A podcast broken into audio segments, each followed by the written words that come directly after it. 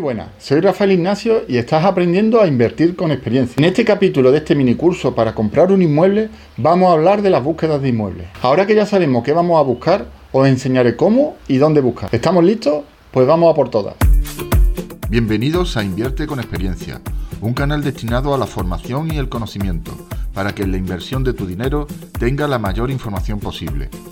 El riesgo de la inversión se combate con conocimiento y para tener conocimiento lo mejor es conocer a las personas que ya han realizado todo tipo de inversiones.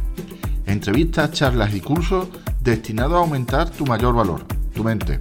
Soy Rafael Ignacio y espero poder ayudarte con todo lo que he aprendido con años de inversión y emprendimiento. Ponte cómodo, sube el volumen y pon atención porque vamos a empezar. No olvides suscribirte. ¿Estamos listos? Vamos a por todas. Teniendo ya claro qué estamos buscando, es momento de ponerse a investigar dónde hay inmuebles. Para ello cogeremos nuestra lista de requisitos y nos centraremos primero en el rango de precios que estamos buscando. En el caso de que los precios sean bajos, entre 40.000 y 80.000, nos vamos a ir a buscar a los portales inmobiliarios de los bancos. Dejaré una lista de dichos portales en la descripción. Los bancos suelen vender aquellos activos que se han obtenido a través de embargo y que tienen que liquidar lo antes posible. Son inmuebles de bajo precio, algunos con ocupa o en mal estado.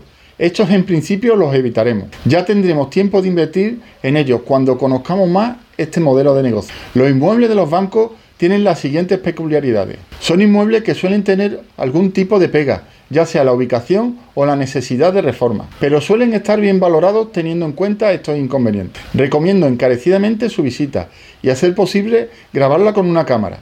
Después, tranquilamente, hacer números de cuánto puede costar la reforma. Suelen permitir algo de negociación, dependerá del tiempo que lleva la venta. Importante comprobar cuánto tiempo llevan en el mercado. A más tiempo, más se puede tirar a la, a la baja la oferta. Los chollos suelen volar, por lo que te recomiendo que si encuentras un inmueble a muy buen precio, por debajo de la media un 30% de su valor, que no te lo piensen mucho. Los inversores suelen cerrar puja en, en, la misma visita y duran poco en el mercado. He perdido algún inmueble muy rentable por no hacer la oferta en el momento de la visita. Las inmobiliarias que trabajan para los bancos suelen hacer un contrato de reserva en vez de un contrato de arras. En otro capítulo explicaré la diferencia. En dicho contrato se deberá depositar una cantidad en concepto de reserva que se puede negociar. Si te vas a tirar al río y no estás muy seguro, intenta bajar dicha cantidad pues lo que ponga, si te retiras, lo vas a perder. Suelen tardar en responder, puesto que muchas veces lo sacan a subasta o sea al mejor postor. En caso de no ser elegido, prueba a mejorar tu puja.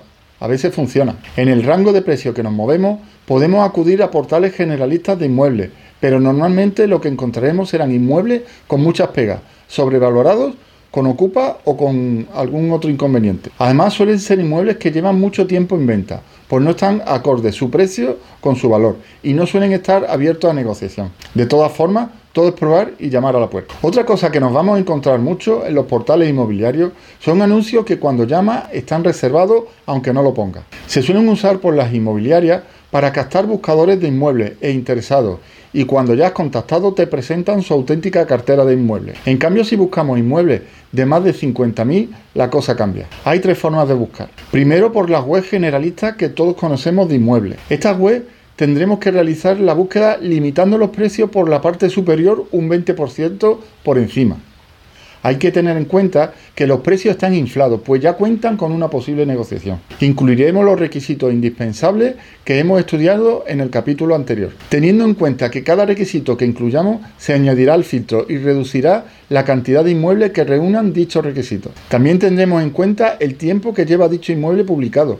Evitaremos los que lleven más de un año. Y una vez que tengamos claro lo que queremos ver, no dudamos en ponernos en contacto y concertar una cita. Sin que parezcamos desesperados, evitaremos los correos y llamaremos. Entre antes mejor. No queremos que nos quiten las buenas ofertas, que como todos, vuelan. Hablaré en un capítulo solo de las inmobiliarias, pero como adelanto te recuerdo que las inmobiliarias no trabajan para ti, sino para el vendedor, y lo más probable es que vuestros intereses no estén alineados con los de ellos. No dudes en decirles qué es lo que buscas y pídeles que te muestren los inmuebles que no tienen anunciados. Si haces una visita, recuerda que si firmas un parte de visita ya no podrás comprar ese inmueble por otra vía, ni siquiera directamente al propietario. Suelen tener contratos de exclusividad que atan tanto al vendedor por un tiempo determinado como al visitador al firmar el parte. Como segunda forma de buscar inmuebles, y aunque ya me he adelantado, está el ir directamente a la inmobiliaria. En este caso tú eres el cliente y puede que te cobren por este hecho. De esta forma equilibra un poco más los intereses. Muéstrate como un profesional y con decisión. Las inmobiliarias no quieren perder el tiempo con alguien que no vaya a comprar. No te quedes solo en una sino busca todas las que estén cerca de la zona donde quieres comprar. Y por último, la tercera forma y la que más me gusta. Y no es otra que salir a recorrer las calles, preguntar, llamar a los teléfonos de los carteles, pero sobre todo preguntar. El boca a boca es la mejor forma de encontrar buenas oportunidades. No sienta miedo en dar tus datos de contacto para que te avisen si saben de alguna venta.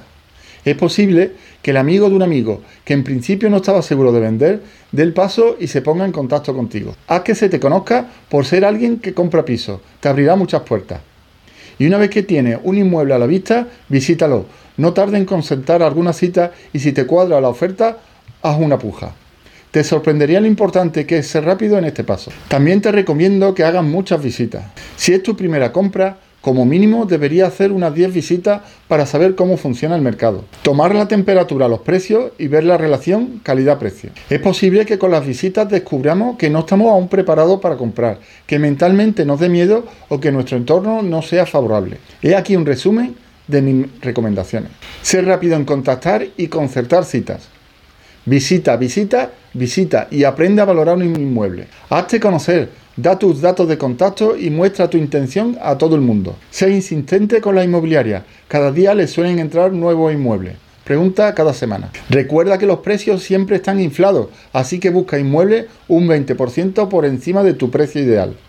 Puja solo si vas a comprar no querrás perder tu, dinero y un buen contacto. En los próximos capítulos trataremos la visita, la negociación y la reserva o contrato de arra. Te animo a que participes y hagas preguntas o comentarios. Intentaré en la medida de lo posible ayudar a quien lo necesite. Por último, si quieres recibir un aviso sobre cuando publico otro vídeo u otro audio, suscríbete y te agradecería mucho que me recomiende para poder difundir a más personas mi experiencia y ayudar en lo que pueda. ¿Estamos listos? Pues vamos a por todas.